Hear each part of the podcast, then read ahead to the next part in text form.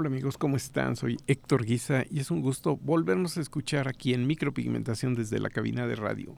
El día de hoy quiero comentarles ciencia en estos últimos días en los que me he pasado escuchando y viendo algunos videos acerca de la pigmentología, en donde muchos colegas de diferentes partes de América, porque todos los vi en español, están comentando acerca de este tema que es un complemento de lo que es la micropigmentación y sobre todo es algo que está íntimamente ligado a la colorimetría. Así que les voy a comentar acerca de mis experiencias. Para empezar les diré que fueron experiencias buenas y no tan buenas estuve percibiendo algunas personas que presumen de saber mucho, son de esos que ustedes conocen bien, que se autodenominan como masters y dan masters class y quién sabe qué tanta cosa, para comentar cosas que son muy elementales o que han sido interpretadas a través de escuchar, volver a escuchar, participar y van generando ahí un criterio propio para decir, bueno, pues si me dijeron esto y aquello, pues mejor yo digo así una de las cosas que me llamaron más la atención, la ignorancia acerca de la química elemental. Eso es algo que a mí me preocupa mucho porque quienes estamos en micropigmentación nos podemos respaldar en que esto no es científico, sino que es simplemente una técnica, pero todo, absolutamente todo lo que te imagines, la ciencia está inmiscuido en ello. Por lo tanto, la micropigmentación probablemente lo único que no sea científico sea el resultado en la piel de las personas, dadas ciertas características muy propias del ser humano, como las razas, la melanina y su influencia en el color cutáneo. Pero fuera de eso, todo lo que tú manejas, tanto instrumental, materiales, equipos, sustancias, todo absolutamente, ha tenido un desarrollo científico. Regresemos al tema de la pigmentología y de lo que escuché, observé y de lo que pienso al respecto. En uno de los videos estoy viendo algo que me causó risa, sinceramente, porque dicen oxidación del óxido de hierro. ¡Wow! O sea que se tiene que oxidar algo ya oxidado, pero ¿sabrán qué significa la oxidación? Vamos a establecer algo elemental, sumamente elemental. Estamos trabajando con óxidos metálicos que también tendría el nombre de óxidos básicos, en donde un metal se suma con un oxígeno y van a reaccionar esta unión con agua y va a formar hidróxidos que también se conocen con el nombre de bases.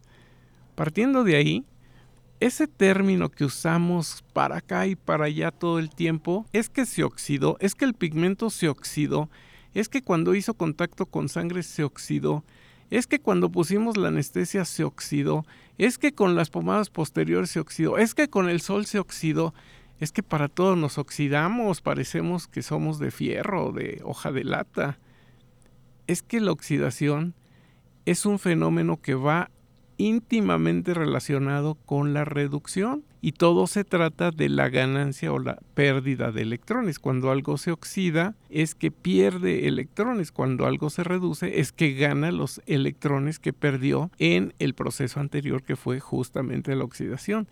Debemos de tener mucho cuidado con estos términos porque por ejemplo también he escuchado que el dióxido de titanio se oxida. Pues es doblemente oxidado. ¿Cómo se va a oxidar tres veces o de qué estás hablando? Esa es la pregunta, ¿de qué estás hablando? Por otro lado también hay gente que dice, es que no te pongas pomadas de vitamina A y D. Y si comes mariscos que son ricos en vitamina D, vas a estimular a que la melanina se produzca y te manche la piel. Es simpático es simpática la manera como tratan de interpretar las cuestiones naturales, porque efectivamente los mariscos son ricos en vitamina D, pero todavía le agrega algo más, le pone un poquito de picante al asunto. Dice, y la gente que come mucho picante también se le va a oscurecer los pigmentos y por eso aparecen azules. ¡Wow! Es que son realmente referencias interesantísimas como para exigir, a ver, compruébamelo, a ver en qué te fundamentas, a ver cómo es posible que si la melanina está influenciada por una hormona que es la tirosina, y la vitamina D justamente tiene una influencia que en parte se activa con la luz del sol, pero hay todo un proceso donde participa el hígado y participan muchas otras sustancias, tanto enzimas como hormonas para la fijación, para el desarrollo, para que tengas la suficiente cantidad de vitamina D, creer que si te aplicas pomada tópica sobre tu piel va a haber una mega producción de melanina y que por eso no debes de comer marisco. ¿No suena esto ridículo? Bueno, son cositas así que de pronto uno escucha y que desgraciadamente cuando uno ve todas las referencias de la gente que atentamente se pone a ver estos videos y que les cree pero a ojos cerrados todo lo que están diciendo porque tienen una gran capacidad expresiva, porque realmente tienen una seguridad y un aplomo que te convencen, acabas tú creyendo todo esto y no tienes ese defectote que tengo yo que en cuanto escucho algo luego luego me pongo a investigar y no crean que yo soy de YouTube de Wikipedia, nada de eso. Yo voy a mis libros, yo voy con referencias o incluso cuando tengo la suerte de hablar con personas expertas y les planteo la situación y les digo, dímelo, suéltamelo así sin anestesia porque yo quiero saber esto, qué tan cierto o qué tan falso es. Porque les voy a decir algo, ¿eh? Ese aplomo, esa seguridad con la que se comunican, hace que uno se lo crea. Yo en varias ocasiones lo creí y dije, wow, pues si este chavo tiene tantísima experiencia y tiene tantos reconocimientos y tiene tantas felicitaciones, o la otra maestra que tiene hasta su placa ahí de YouTube, de que ha de tener miles de seguidores, bueno, pues entonces a lo mejor el que está equivocado soy yo.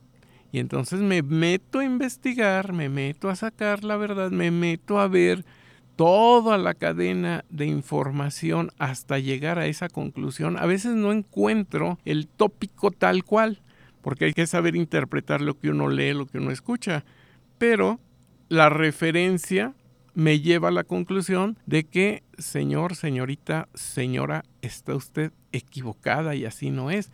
Y todo eso pone en riesgo a los practicantes porque ellos lo que están buscando es una información y en estas épocas post pandemia, pues queremos la información gratuita, inmediata, de la fuente que venga y de estas personas que son líderes en la industria porque tienen una gran cantidad de seguidores, lo cual les da un cierto grado de credibilidad. Así que cuídense mucho. Me deja una gran responsabilidad el pararme frente a un foro próximamente a platicar de la pigmentología.